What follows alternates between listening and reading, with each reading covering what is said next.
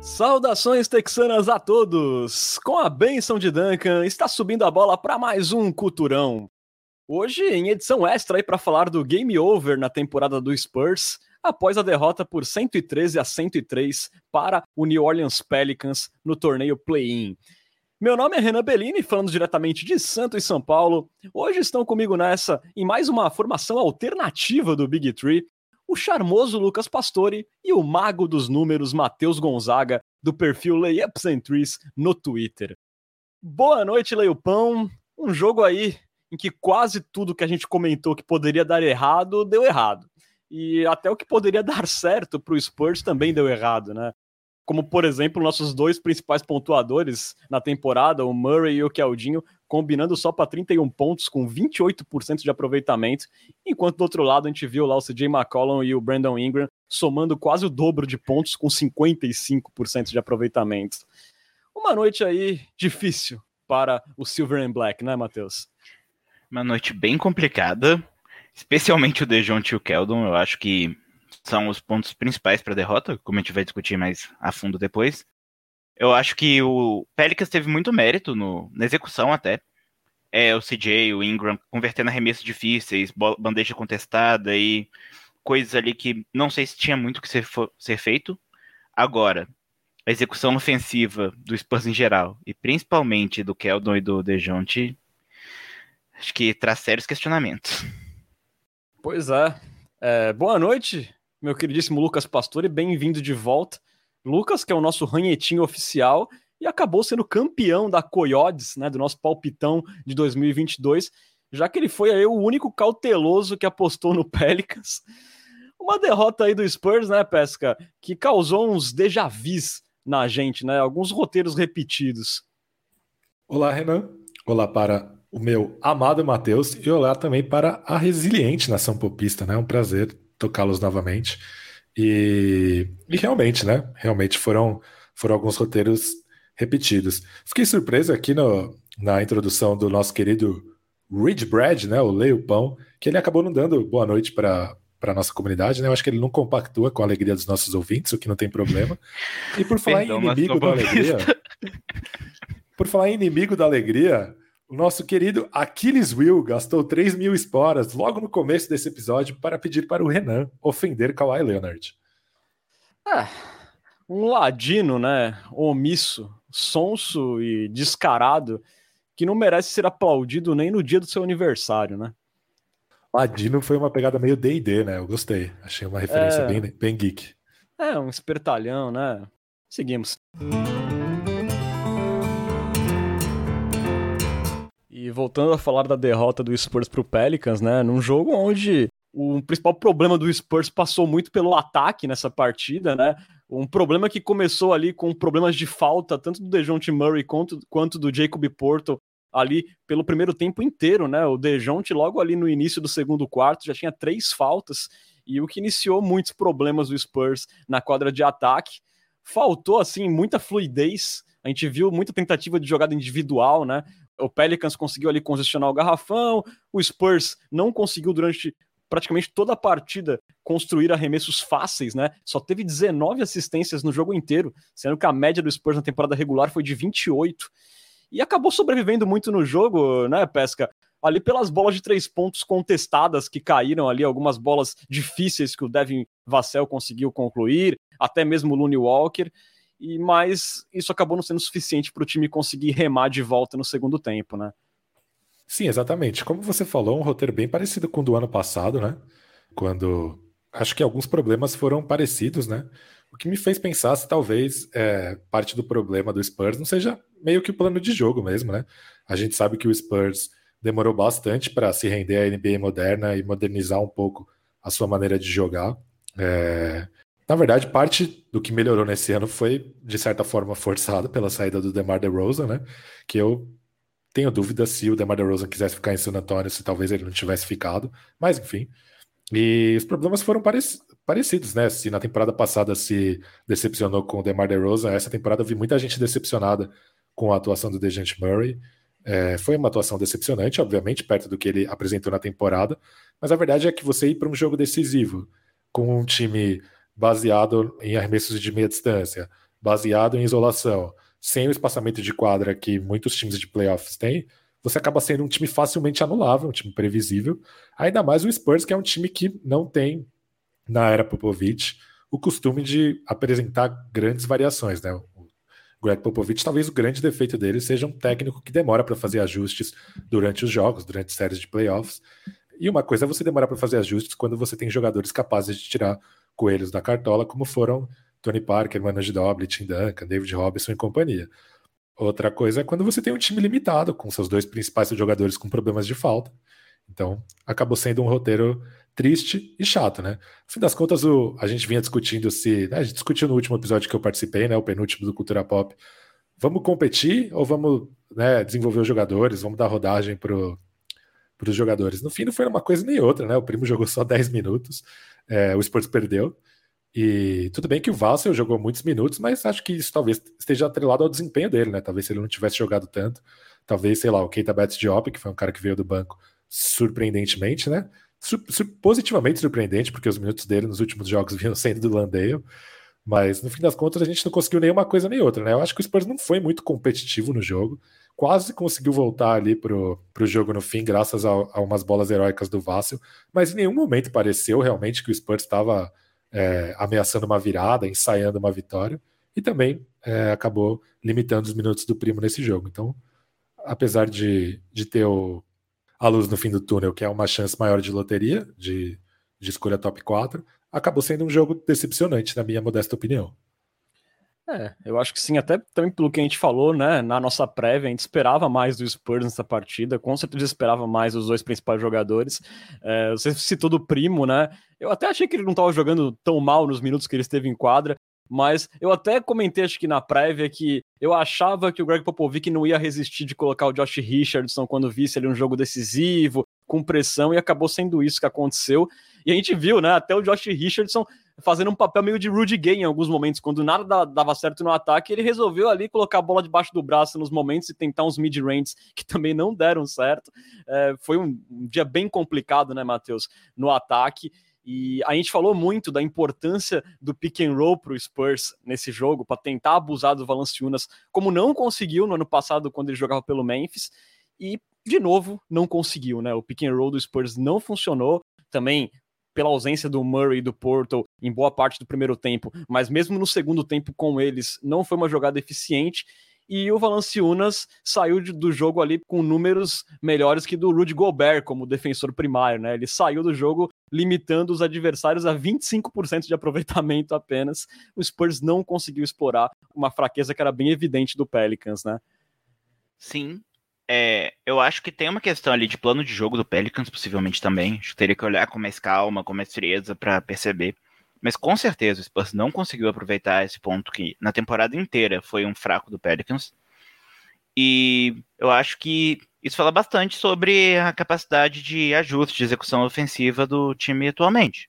É, bastou o Dejounte começar mal ali, ter problema de falta, o Keldon não tá bem e o ataque todo morreu.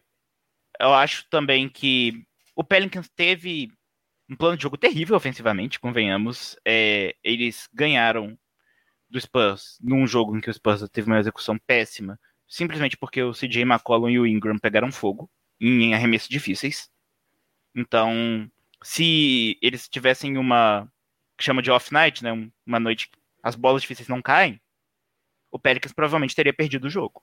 Então, eu acho que a execução é... ruim do Spurs serviu para parecer que o Pelicans teve uma proposta melhor do que realmente teve. Eu acho, né, Matheus? Acho que até o, o, cenário que o Spurs ficou apenas seis pontos atrás no placar no quarto período mostra um pouco como a execução do Pelicans também não foi assim perfeito o plano de jogo, porque se você pega os números e pega o que a gente viu do ataque do Spurs, era para esse jogo ter terminado ali com 15, 20 pontos de diferença, né? Mas o Pelicans também deu alguns vacilos, mas o travamento no ataque do Spurs também acabou não ajudando, né? Mas convenhamos também que é, nessa hora, talento faz diferença, né? Não é como se o Spurs tivesse perdido porque o Herb Jones pegou fogo. São dois jogadores que têm essa capacidade mesmo de acertar arremessos contestados. Então, nessas horas, o, o talento também faz um pouco de diferença, né? Então, também é de se destacar que o Spurs talvez, talvez não, né? Era um time mais limitado em termos de talento. É, talvez não ali no, no topo, mas acho que o, o Pelicans tinha um pouco mais de profundidade, então isso faz diferença também, não podemos negar isso, né? Sim. É, o que eu digo mais é no sentido de plano de jogo, porém, de fato, assim, a gente não tem um shotmaker no nível do CJ McCollum. O Brandon Ingram, eu acho que, em média, assim, não é um jogador tão melhor em shotmaking que o Dejounte em termos de eficiência. Porém, assim, o CJ McCollum com certeza tem outro patamar. Porém, assim, eu sou meio cético quando um time depende num jogo decisivo de Hero Ball, né? Tipo, de jogar mano a mano. Porque o CJ é bom nisso. Mas, assim, não é como se ele fosse o James Harden no auge também. Então. Não, eu concordo, concordo plenamente. Só, foi só uma observação mesmo. Em relação ao Ingram, eu acho que aí pesa uma tecla que a gente vem batendo há bastante tempo aqui no podcast, que é a falta de tamanho do Spurs no perímetro, né? É, nesse quinteto titular, principalmente, né? Você tem o Dejante Murray e o Jacob Poto como jogadores com bons tamanhos posicionais, por assim dizer, né? Mas o resto, todo mundo é mais baixo ou mais fraco fisicamente do que a média de suas posições na NBA. E aí, quando você pega um arremessador desse tamanho que está acertando os arremessos, você acaba ficando sem muito o que fazer para reagir. É, tanto que o Pop até tentou ali, né, o Bates de Alp para de repente é, estancar, mas também não deu muito certo. É, e eu acho assim que um ponto importante que vocês falaram, né? O Pelicans é, pode de repente se dar o luxo de jogar no modo mais hero ball no um contra um, porque eles têm jogadores que conseguem converter mais essas bolas. O Spurs, a gente falava que justamente talvez a superioridade do Spurs em relação ao Pelicans seria a força do conjunto, né? Só que o Spurs não conseguiu executar um jogo coletivo ontem. O Spurs justamente tentou ir muito para jogar individual, que é justamente uma fraqueza onde a gente tem mais limitação no elenco. E aí o resultado acabou sendo previsível até diante da estratégia do Spurs. E, e, eu acho né, que a gente tem que destacar aqui que o, o Herb Jones acabou sendo o Dylan Brooks 2022, né? Porque ele foi ali o defensor primário em 24 arremessos do Spurs e apenas 9 desses 24 foram convertidos, né? Ele cedeu um aproveitamento de 37,5%, é, defendeu o DeJounte Murray ali por 4 minutos e 30 e limitou ele a 3 de 9 nos arremessos, um turnover.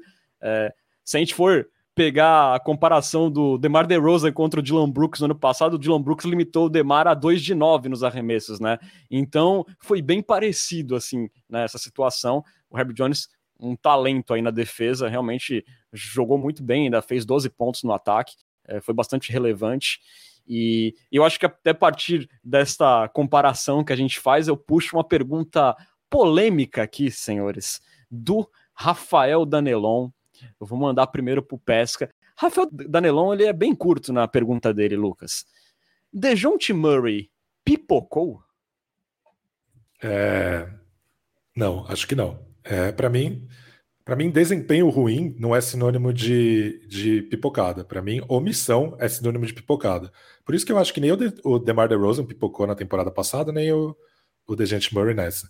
Não foi por falta de tentativa do DeJounte Murray. Talvez, talvez o, o, excesso de tentativas do DeJounte Murray tenha sido um problema maior do que a falta. Talvez não, né? Com certeza. É, a questão é que o Spurs exige muito do DeJounte Murray, né? Se você pensar assim, toda a NBA, você vai contar nos dedos quantos jogadores têm um papel tão grande quanto o DeJounte Murray em um time, né?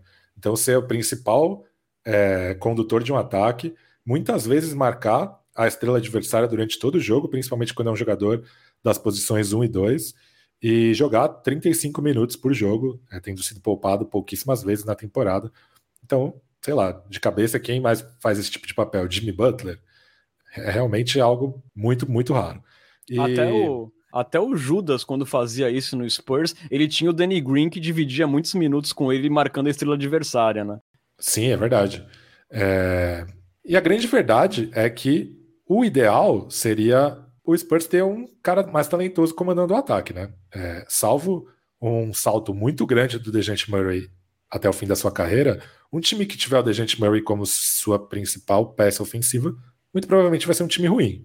É, o ideal seria que, que ele tivesse alguém é, para assumir esse cargo ofensivo para ele poder fo se focar na defesa, onde ele é realmente acima da média. E aí, ao contrário, né? Você ter o Dejante Murray como um dos seus principais defensores de perímetro ou como principal defensor de perímetro não é um limitador, muito pelo contrário. É...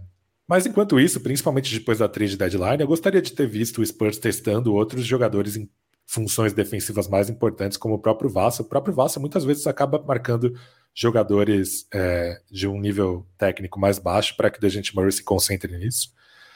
Mas enfim, o importante é dizer assim que o Dejante Murray foi escalado para uma função que é maior do que ele, infelizmente. É, o Spurs precisava que ele anulasse o CJ McCollum e vencesse os matchups dele do outro lado da quadra, com o melhor defensor de perímetro sempre, quase sempre concentrado nele, com dobras, sem o espaçamento ideal. Então é um cenário muito difícil. Então eu não acho que ele pipocou.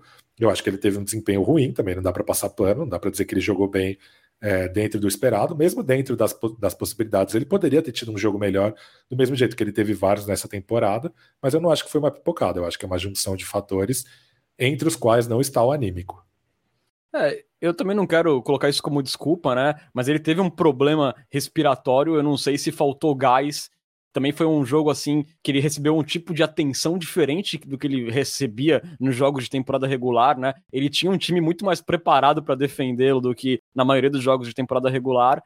E, e, eu falo assim que será que faltou um pouco de gás? Porque nem na defesa, né, Matheus? Ontem ele conseguiu ter um impacto legal. Porque ele defendeu ali 13 arremessos como defensor primário e 10 desses 13 foram convertidos, né? Então ele cedeu 77% de aproveitamento, sendo que na temporada, quando ele é o marcador primário, ele cedeu 48%, né? Então todos os caras pontuaram em cima dele, Herb Jones, CJ McCollum, Brandon Ingram, ele acabou não conseguindo ter impacto em nenhum dos lados da, da quadra. Ontem foi um dia bem difícil pro, pro Dejounte. Realmente, acho que foi uma atuação muito ruim mas eu não diria que pipocou. Assim, eu sou estatístico, né? Então eu acho que é uma amostra muito curta, um jogo assim, decisivo, só para falar se como ele reage à pressão, e se jogou bem, tipo, se ele é um jogador para jogo grande ou não. Mas eu concordo completamente que o papel dele é muito maior do que deveria ser em um time competitivo. E eu acho que uma outra coisa que justifica os problemas do ataque do Spurs também tem que ser estudada, porque o Dejounte não conseguiu jogar não simplesmente por ele mesmo num fator isolado. Tem toda uma circunstância. Eu acho que a saída dele com problema de falta no começo pode ter atrapalhado o ritmo. E também, puxando aqui para o meu momento fã de Jacob Poro, eu acho que uma coisa que agarrou muito o ataque do Spurs foi o problema de falta do Poro. Porque a gente fala muito do impacto defensivo dele, mas o ataque do Spurs é 9 pontos por 100 posses de bola melhor quando ele está em quadra do que quando ele está fora. E no jogo de ontem, essa diferença foi de 11. O Spurs teve um net rating de. Quer dizer, desculpa, um offensive rating de 114 nos minutos com Porão em quadra. Não é nenhuma coisa absurda, mas é um ataque bom. Nos minutos sem ele, o offensive rating foi de 93, que é uma coisa Uau. tenebrosa. Então, assim, o ataque do Spurs funcionou nos minutos que o Porão estava em quadra, estatisticamente falando. Então, eu acho que teria que olhar mais a fundo com frieza o jogo inteiro, tape, mas eu acho que tem uma questão ali de quão importante ele é facilitando e que o problema de falta dele ajudou muito a engasgar o ataque do Spurs. É, a própria presença defensiva dele ajuda o ataque, né? Porque o Spurs é um time que tem dificuldade no ataque de meia quadra e consegue mais contra-ataques quando ele está em quadra. Voltando um pouco à questão do Murray, essa tecla que o Renan bateu sobre o gás, acho que não é só a questão do problema respiratório, assim. Por exemplo, naquele jogo contra o Memphis, que o Jamoran fez 215 pontos contra o Spurs. O Dejante Murray tinha que comandar o ataque, né, chamar o corta-luz, navegar pelo corta-luz, às vezes bater para dentro, é, muitas vezes sob a marcação de um cara mais forte, mais pesado que ele, ou seja, jogando sempre sob contato. E aí vai do outro lado da quadra, tem que lutar contra os corta-luzes que o Jamoran chama, por 35 minutos por jogo. É realmente muito difícil, é um papel muito desgastante. Novamente, poucas pessoas fazem isso na NBA moderna, não à toa. Né? A fisiologia nos últimos anos tem evoluído muito em todos os esportes. Na NBA não é diferente, a, o, gerenciamento de carga é uma coisa que chegou para ficar. Então, eu acredito que essa é uma possibilidade também, sem sombra de dúvidas. Tô de acordo. Eu acho assim que talvez uma coisa que a gente possa criticar mais pesado do John Murray é que as três faltas que ele cometeu não foi por acaso, né? Talvez tenha faltado um pouco é, de disciplina dele ali, de ter entendido que ele não podia ter sido tão agressivo depois é, de ter cometido a primeira falta, a segunda tão cedo. É, ele acabou até reclamando de que a arbitragem exagerou tal, mas a verdade é que faz parte de um jogo de pós-temporada fora de casa você ter uma arbitragem com apito nervoso a favor do time da casa. Não tô aqui falando que o Pelicans ganhou por causa disso, mas a gente sabe que isso acontece na maioria dos esportes. Então acho que o Murray não pode usar isso como desculpa. Eu acho que nesse ponto ele pecou, ele poderia ter se cuidado mais, tendo em mente o papel de relevância que ele tinha para o Spurs nessa partida. É, eu acho que para a gente que começou a acompanhar a NBA há 20 anos, as faltas são discutíveis, mas são faltas que se dá hoje na NBA, né? Não foi nada fora da curva do que vem acontecendo hoje em dia na liga. E eu acho que outra questão também foi ele poderia ter entendido melhor que não era a noite dele. Essa mentalidade Kobe, é, que eu sou o cara do time e eu tenho que dar todos os arremessos importantes, é uma coisa com a qual eu não concordo. É, eu acho que ele podia ter entendido melhor que não era a noite dele e que tinham outros jogadores acertando arremessos em uma taxa um pouco mais é, eficiente. Então tem essas duas questões realmente. Puxando isso do problema de falta, Inclusive, eu queria fazer. Aproveitar que esse é um tema que eu acho muito legal e é pouco falado fora do círculo de analytics, mas eu acho que tem uma decisão errada do Pop aí em como ele gerenciou as faltas dos jogadores. Porque assim, o Dejounte até terminou o jogo com quatro faltas. Mas é o que é um número alto. Mas o Poro terminou o jogo com as três faltas que foram o problema de falta dele. Às vezes é uma coisa que o Seth Parnell e outras pessoas do movimento de analytics falam muito que a, quando você tira um jogador de quadra por problema de faltas, você tá querendo resolver o problema do medo de ficar sem o jogador, ficando sem o jogador. Você tá fazendo a mesma coisa. O Poro conseguiu jogar 30 e poucos minutos e não teve mais um problema de faltas. Muito provavelmente, se ele tivesse ficado mais minutos, ele não teria cometido tantas faltas. Lógico que é um exercício imaginativo e tem uma série de coisas, mas provavelmente não teria pela taxa dele de faltas no resto da partida. Então, eu acho que isso foi uma, uma atitude que, não do Pop exclusivamente, a maioria dos técnicos fazem parecido, mas é uma atitude que eu não acho que vale a pena. Pode olhar que os minutos do Poro o Spurs ganhou. Então, o que poderia custar o jogo ele ser rejetado, acabou custando o jogo do mesmo jeito. É, eu talvez eu entenda um pouco o Pop é, por ele ter visto os minutos do Zach Collins, como o garrafão ficou é, desguarnecido, como o Pelicans entrou muito no garrafão e pontuou com facilidade. Talvez ele tivesse ficado receoso de ver o Porto cometendo ali a terceira falta logo de cara. E a gente já viu isso acontecer no passado, né? E tem o Valanciunas, que é um cara assim que joga bem no post. Eu acho até que é compreensível, hum, talvez discutível. Agora, o Dejounte Murray, eu acho que ele tinha que tirar mesmo, porque para mim ele, o Dejounte já tava meio descontrolado e ele joga muito agressivo na defesa, não tem como se segurar o Dejounte pendurado de faltas. O Porto é discutível. Eu concordo com essa abordagem do Matheus sobre é, o gerenciamento de minutos de jogadores com faltas. Concordo plenamente com a, o pensamento de que você está tentando prevenir um problema, fazendo o problema por opção. Mas o problema é que é difícil confiar no Poto com problemas com faltas, né? Ele até veio batendo nessa, nessa tecla recentemente, que é uma coisa que ele sabe que tem que melhorar.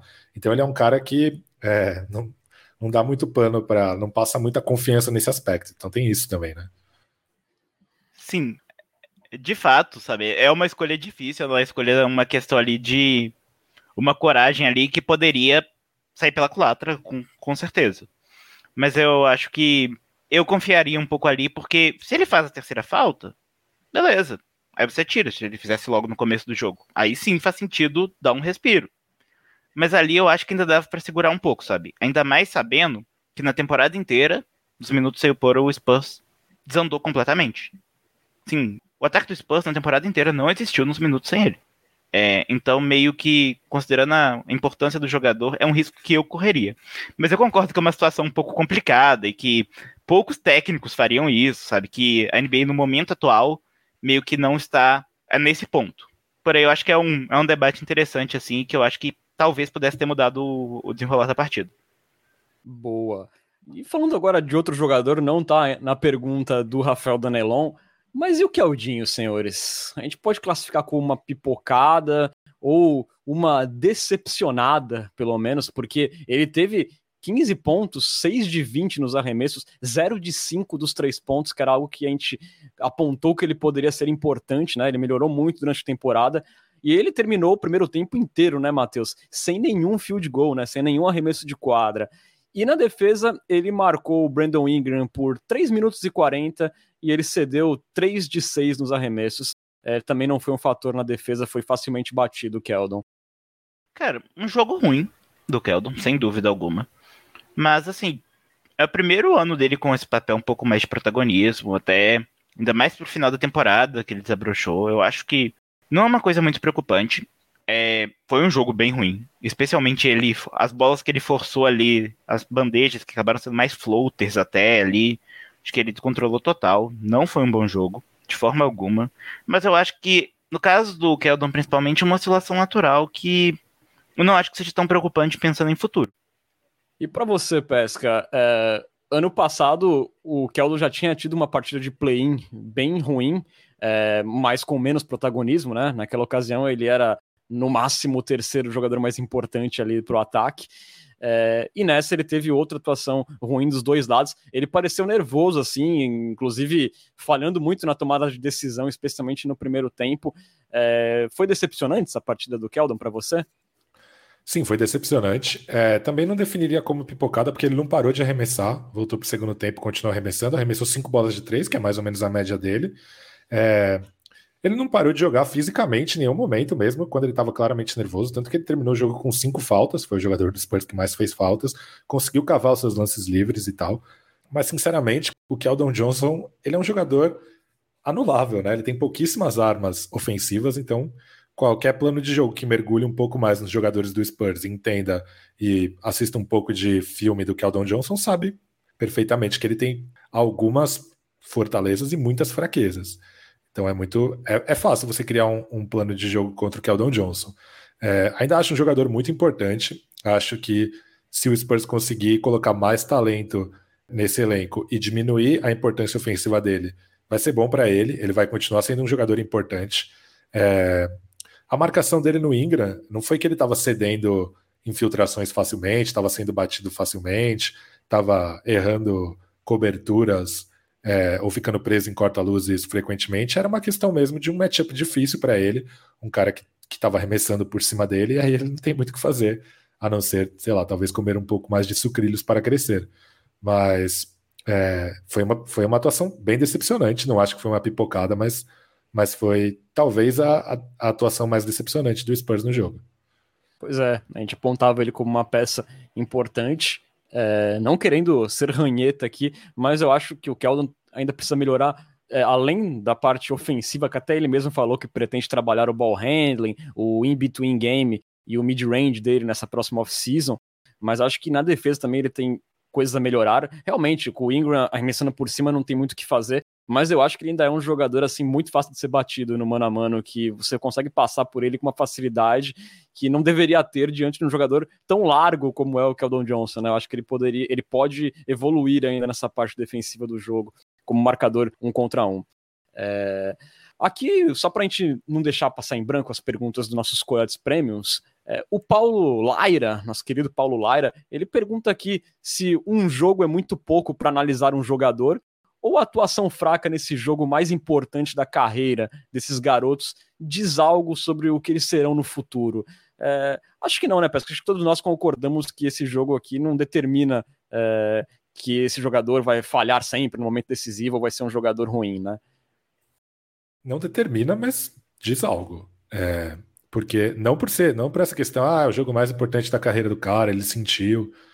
Mas eu acho que diz algo porque pós-temporada, embora o play oficialmente não seja pós-temporada para a NBA, é um esporte completamente diferente da, da temporada, em que você não tem absolutamente tempo para se preparar para os adversários. Você joga um dia numa costa, no outro dia, no dia seguinte na outra costa dos Estados Unidos, e a sua preparação para os adversários é basicamente scouting reports que os jogadores recebem, leem, e aí eles lidam com os adversários da maneira como bem entendem, né? Não da maneira como bem entendem, mas da maneira sugerida pelas, pelas comissões técnicas. Então, durante a temporada, o jogo de basquete é como eu potencializo as minhas armas. Na pós-temporada é como eu potencializo as minhas armas contra você e como eu neutralizo as suas armas. Então é um jogo completamente diferente. A gente viu, por exemplo, talvez o maior exemplo recente disso na NBA é o Rudy Gobert, que é um dos melhores defensores da NBA durante a temporada regular e nos playoffs. É um defensor geralmente explorado por, por ataques adversários, principalmente aqueles mais ágeis, capazes de levar pivôs adversários por perímetro. E acho que para alguns desses jogadores é, é algo desse, desse tipo, como é para o Keldon Johnson, um jogador ofensivamente limitado, muito fácil de ser anulado, como é para o Murray, que a gente falou aqui. É, hoje o Murray tem um papel muito maior do que o recomendável, é, não, não nesse elenco do Spurs, mas um papel muito maior do que seria ideal para esse momento dele na carreira, principalmente ofensivamente. Então, claro que nada disso é determinante, é, nada disso encerra a carreira desses jogadores. São jogadores jovens que ainda podem evoluir. São jogadores que evoluem ano a ano, nenhum deles parece estagnado, mas certamente são duas derrotas consecutivas, né, para alguns deles, temporada passada e essa temporada, que sim, tem coisas a dizer sim. Bom, é. a gente pode dizer, Pesca, que eles deram uma reprovada no teste deles comandando sozinho um time num jogo de pós-temporada, né? Sim, é uma pena que tenha sido o único teste, uma amostragem minúscula, mas sim, esses dois jogadores especificamente foram reprovados.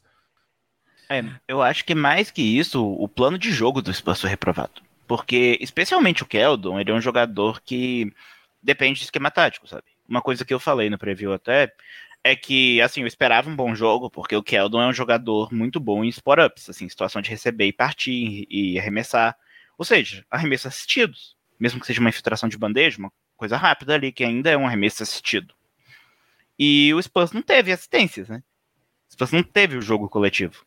Então, por exemplo, o caso do Keldon, talvez queira dizer mais sobre como foi o esquema de jogo do Spurs do que talvez sobre a atuação dele. É, lógico que tem uma questão de atuação dele também. Não dá para não dizer que o jogo do Cadu foi ruim.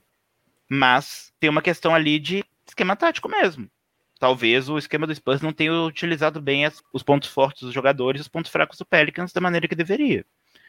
Então, acho que quando a gente fala de performance em um jogo contra um adversário, a gente tem que pensar também no viés tático da coisa. E acho que o esquema tático do Spurs reprovou bem, uma nota bem ruim nesse jogo.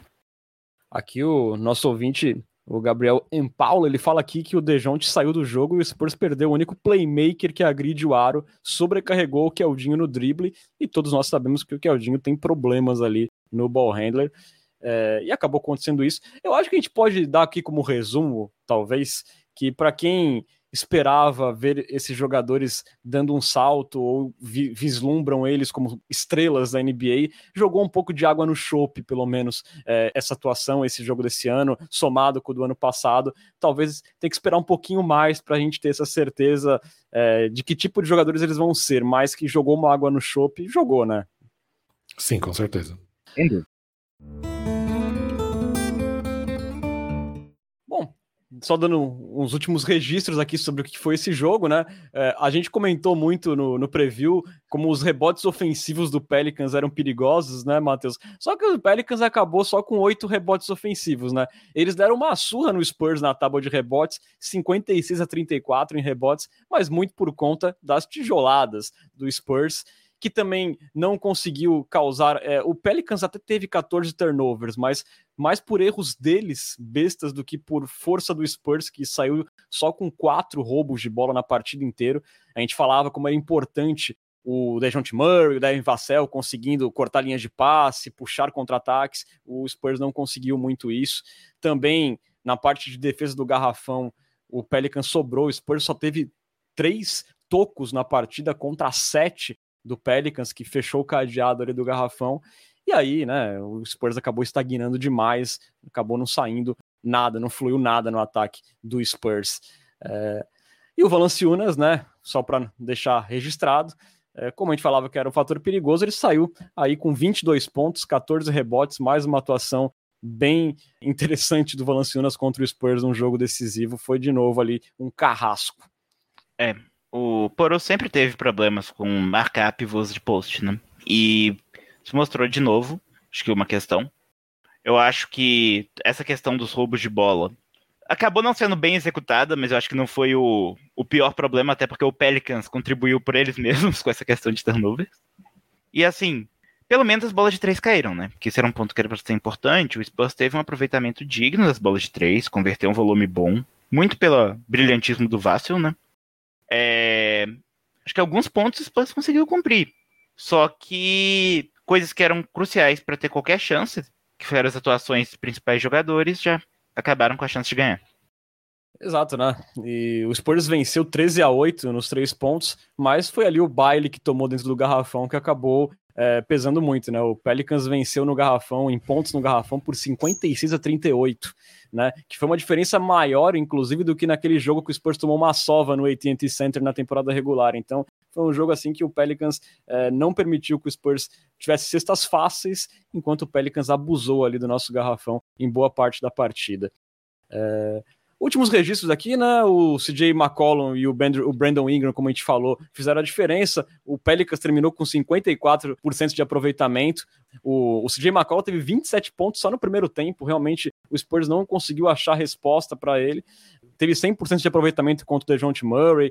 Também matou duas de quatro contra o Josh Richardson. É, o Spurs não conseguiu dificultar muito ali o trabalho do CJ McCollum, que foi o grande destaque da partida. E o Brandon Ingram foi aquele cara que a gente falava que se ele explodisse ali para 27, 28 pontos, seria um problema para o Spurs, porque era um cara capaz de fazer isso, não vinha bem na temporada, mas ele teve ali a noite é, que o Pelicans precisava. O, o, trio do Pelicans ali, CJ McCollum, Brandon Ingram e Jonas Valanciunas terminaram com 83 pontos somados. E ainda teve o, o digníssimo José Alvarado, né, que pesca, entrou ali no, no segundo quarto e armou um furdúncio contra o Spurs. É, exatamente. Essa, com essa eu não contava, não, com o moleque Alvaras. É, é. Eu até pensei em falar do Alvarado no preview, porque eu fui, olhei as métricas avançadas dele realmente são muito boas. Mas eu pensei, não, acho que tem coisas mais importantes a se falar né, sobre o jogo, não vou ficar me preocupando com o cara que deve jogar uns 12 minutos só ali e não fazer muita coisa. Pois é. Bom, então vamos agora falar o que, que dá para tirar de positivo dessa experiência, né? Que a gente falava tanto de como um jogo decisivo poderia agregar. Pesca, eu acho que é difícil a gente fu fugir, né, do, do Devin Vassell, que foi o grande destaque da equipe aí com 23 pontos, foi o cestinha com 46% de aproveitamento, matou 7 de 13 dos três pontos e foram essas bolas de três pontos que mantiveram o Spurs vivo ali no segundo tempo, a gente pode dizer, né? E, e um outro fato aqui, Pesca, que só para é, agregar aí na sua análise, você comentou né, que gostaria de ver jogadores dividindo responsabilidades defensivas com o Dejonte para dar mais gás para ele no final, para ele se dedicar mais no ataque. O Vassell, como defensor primário, ele defendeu 10 arremessos nessa partida e apenas um desses 10 foi convertido. Então ele foi o único cara que conseguiu conter o CJ McCollum e o Brandon Ingram na partida. É, foi aí o, o alento, né, para quem pensa no futuro do Spurs.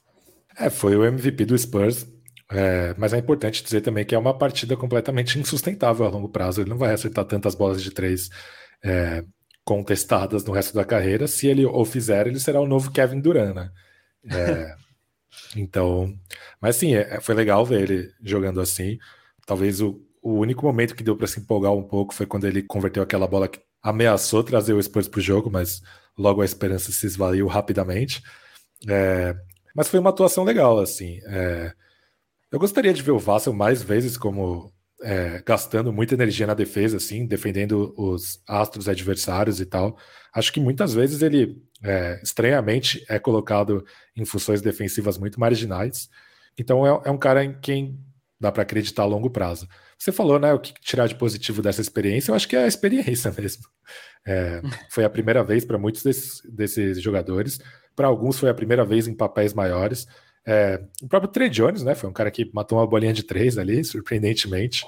É, não é algo que ele faz com grande desenvoltura. Ele chutou duas vezes, né? Uma coisa bem incomum para ele. Até porque eu acho que ele não, eu acho que isso daí mostra um pouco do nível de desespero do ataque, né? Pro Trey Sim. Jones ter que definir bola de três pontos. Sim, mas é, é, curioso, assim, porque é um cara limitado, mas é um cara que, quando tá em quadro, ele assume responsabilidades e tal. Então, eu acho que ele deve ter visto que a coisa tava feia mesmo e, e meio que chamou para ele. Mas é, então são caras que caras que estão jogando esse jogo que provavelmente não teriam essa chance se outros times, né, como o Lakers e o Blazers, não tivessem implodido durante a temporada. Então, não, não deixa de ser uma experiência, né? É, o resultado pode ser decepcionante, mas certamente vários desses jogadores têm muito a aprender dessa experiência e o Vassel, é, o Vassel que novamente, na minha opinião, pelo menos terminaria a temporada pior do que começou, de novo, pela segunda temporada seguida. Então, acaba sendo um desfecho bem legal para ele, um desfecho para ele se inspirar, para ele ir para o verão motivado e tal, e ver que tem talento bastante para ser trabalhado ali. Boa. E só um, uma observação sobre o Trey Jones, né? É, quando o Spurs draftou ele, uma das, das características que chamava atenção era justamente essa liderança é, que ele já mostrava em Duke, não à toa foi titular do Coach K lá na Universidade de Duke, né? Enfim, e bem interessante mesmo esse desfecho aí do, do Vassell, dá uma esperança aí, foi o alento, né, Matheus? Para você, o que, que dá para tirar aí de positivo? É isso mesmo? Isso, acho que do jogo em si, principalmente a performance do Vassell. Agora, eu acho que essa corrida do play-in, a temporada como um todo, o saldo para mim é bem positivo, assim. Não é nenhuma temporada, nossa, revolucionária, vai mudar o destino do esporte, mas eu acho que teve vários pequenos progressos, várias pequenas coisas que foram evidenciadas nessa reta final que são bons sinais. Acho que o primeiro é que, assim, nosso time terminou basicamente na mesma da temporada passada. A gente trocou basicamente todos os veteranos, abraçou completamente o, a juventude nessa temporada e o time ficou no mesmo nível. De certo modo, isso não é estagnar, é um progresso, considerando que nós temos um time bem mais jovem. Então, os nossos jovens terem conseguido ter um salto a ponto de compensar a ausência dos veteranos, já é uma evolução.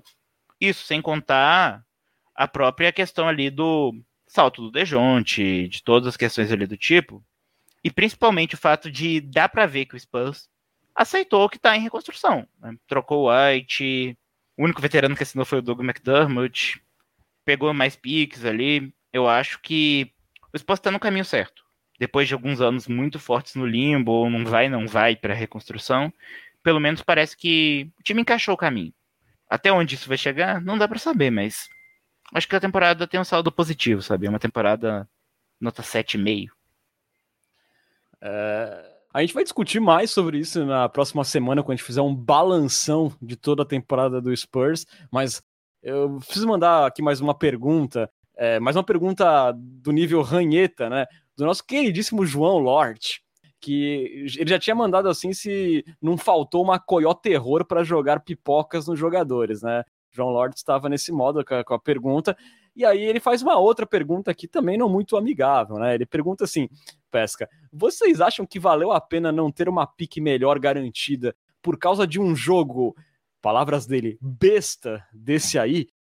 E sobre o núcleo jovem, será que essa desculpa da juventude não está se esgotando e a gente não corre o risco de ficar muito mais tempo nessa briga por décimo lugar e em breve virar um time cheio de jogadores médios de 26 anos? E aí, Pesca, são duas perguntas. Tem duas pernas, João Lote, nessa pergunta. Primeiramente, sou a favor das organizadas, Coyote Terror e Sasnatório. Gostaria que hoje o, os muros do AT&T Center amanhecessem pichados. É, sobre a escolha de loteria garantida mais alta, eu realmente não acho que era uma opção para o Spurs nessa temporada. Se você olha os quintetos com que Blazers e Thunder terminaram a temporada, o Spurs está muito longe disso, muito, muito, muito longe disso. É, o Spurs precisaria poupar oito, nove jogadores, precisaria entrar em quadra com, sei lá, o Keita Bat-Diop comandando o ataque para conseguir fazer frente a esses times. Então, eu realmente acho que essa não era uma, uma possibilidade. Entre ter jogado esse jogo e ir para a loteria em sétimo, ou não ter jogado esse jogo e ir para a loteria em sétimo, ou ter jogado esse jogo e ir para a loteria em nono, eu prefiro ter jogado esse jogo. Acho que a experiência é importante para esses jogadores. E eu já falei que eu não acredito em jogar para perder. Não acho que essa é uma estratégia sustentável a longo prazo. Acho que isso causa problemas para uma franquia, problemas irreversíveis. É, enfim, já citei aqui um deles, né? A gloriosa filosofia pica não marca, que acaba de ficar evidenciada no, no duelo entre Trey Young e Lamelo Ball. Então é isso. Eu não acho que a, a escolha alta garantida esteve na mesa para o Spurs em algum momento. Por isso não, não acho a classificação para o play inquestionável. Mas, mas acho sim que corre-se o risco de, em algum momento, a gente ter um, um, elenco cheio de jogadores de 26, 27, 28 anos medíocres. Acho que estamos correndo esse risco nesse momento. Quer responder, Matheus? Você acha aí que era melhor ter garantido ali uma pick 7 do que para esse jogo? E se você acha que a gente pode ter daqui uns dois anos um elenco mais velho e muito medíocre? Olha, uh, sobre a primeira pergunta, eu preferia a pick, mas eu não acho que era possível. Eu acho que o Spurs fez o que dava até, né? Que não fosse um mega forçar. o Spurs trocou o Derek White, o Spurs colocou o primo de time no time titular, assim. É, o Spurs colocou para a juventude e foi no que desce. Se o Lakers foi incompetente nesse nível, se o Blazers implodiu, se o Kings foi o Kings por mesmo ano, é, não, não tinha muito o que ser feito. Eu não acho que o Spurs agiu errado. Eu preferia ter a pique, mas eu acho que não era uma possibilidade. Agora, sobre o, esse risco, é o que mais me preocupa no futuro do Spurs, é essa possibilidade. Eu acho que é um risco real. Mas, assim, os jogadores têm mostrado sinal de evolução ano após ano. Então, eu acho que é um risco a gente ser um time medíocre, mas ser um time medíocre sexto colocado. Não um time medíocre oitavo, décimo colocado todo ano. Eu acho que é muito possível que o Spurs torne um time ali de vai pro playoff, mas não faz nada. É, isso eu acho que é bem possível que o Spurs torne nos próximos anos e que não tem um jeito muito fácil de sair disso. Mas, bom, torçamos para que não. Vai que os deuses da loteria nos dão o Chat, ou o Bancheiro, ou Jabari Smith. É. Eu... Vamos ter esperança. Vou discordar de levinho aqui, hein? Eu acho que sexto, sexta seed na Conferência Oeste não é um, um caminho natural para esse núcleo. Eu acho que é um cenário otimista. Não acho que é um risco que a gente está correndo. Eu acho que é um. Muita coisa tem que dar certo para isso acontecer e muita coisa tem que dar errado em várias outras franquias da NBA que hoje estão passos à frente da nossa. É... É, eu tô confiando na capacidade de desenvolver jogadores, de draftar corretamente, assim, e nessa construção gradual do elenco, assim.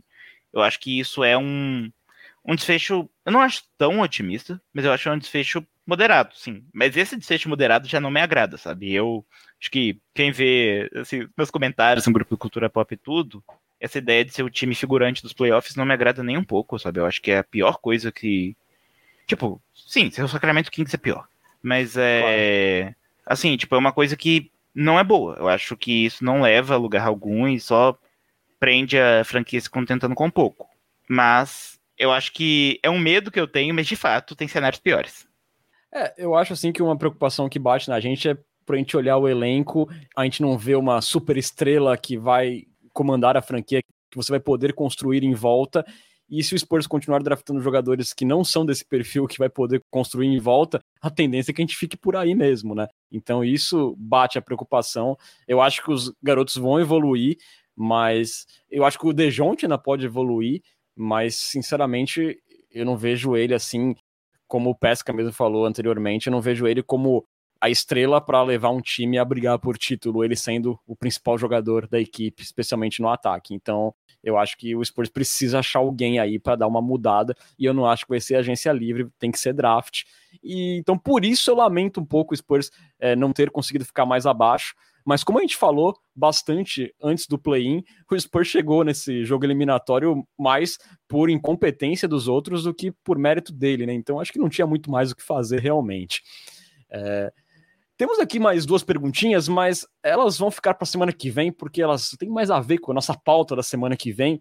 Então vamos partir aqui, senhores, para falar de como terminou a Coyotes, né? Para alegria de Lucas Pastore que começou em último, mas terminou em primeiro. Os últimos serão os primeiros. O Pescão apostou no Pelicans e chegou a sete acertos. Eu terminei em segundo com seis e o Bruno terminou sozinho na lanterna com cinco acertos. Sinto muito, Bruno, você foi muito mal. Parabéns, Pesca.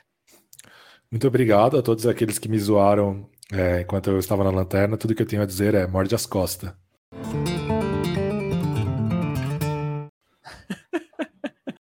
E, senhores, para fechar aqui ainda em ritmo de coiotes, vamos dar aquele palpitão ali pro play-in, né? Que não é muito empolgante nesse momento pra gente. Vamos dar o palpite, já que estamos aqui. Atlanta Hawks e Cleveland Cavaliers, Matheus e Lucas. Eu voto em Cleveland, uma franquia em que os picas marcam. Eu ia falar a mesma coisa e também voto em Cleveland. Eu vou ser o do contra. Eu acho que vai dar Hawks com Trey Young encapetando. Aí, o ídolo de Lucas Pastore. É, vamos agora para New Orleans Pelicans, nosso carrasco contra o Los Angeles Clippers de Judas. Sem Judas. Infelizmente, oh. festa na casa do Sete Pele. Vai dar Clippers. e você, Matheus? Clippers, acho que a atuação de ontem do Pelicans diz bastante mal sobre o time, na minha visão.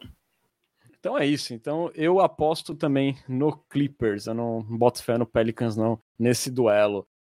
Bom, senhores, vocês sabem que vocês podem seguir aí o Cultura Pop nas redes sociais. Estamos no Twitter e no Instagram, no arroba Cultura Pop Pod. Mesmo endereço da Twitch, onde você assiste nossas gravações e também pode apoiar o Cultura Pop.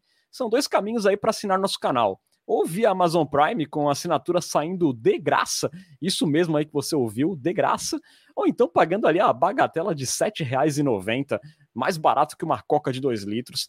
Das duas formas, você vira um Coyote Premium, que vai ter acesso a benefícios exclusivos, como participar do nosso grupo de WhatsApp, dar pitacos aí em nossos roteiros, mandar essas perguntas com prioridade na Coyote Talk e também ganhar emotes exclusivos para interagir na Twitch. Qualquer dúvida aí sobre assinatura, é só procurar a gente no inbox. E registrando também que o Cultura Pop é uma parceria com o site Spurs Brasil, que desde 2008 é a sua fonte de notícias em português da franquia Silver and Black. Acesse lá spursbrasil.com.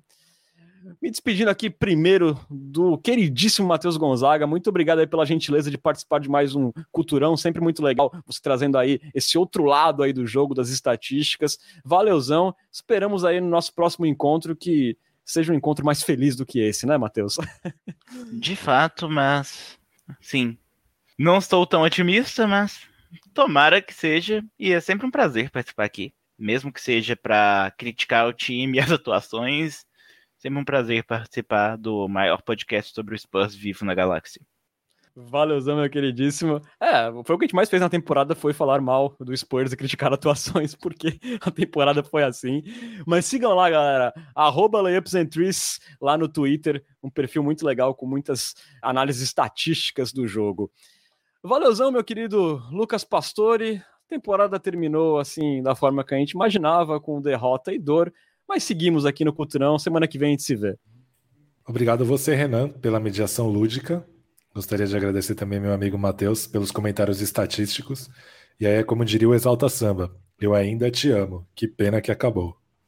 Pois é, essa acabou, mas o Culturão não acabou ainda. Semana que vem tem o nosso balanção. A gente se encontra lá na próxima semana também com o Bruno junto com a gente. Muito obrigado aí pela sua audiência. Você esteve na companhia de Matheus Gonzaga, Lucas Pastore e Renan Bellini. Até a próxima. Tchau, tchau.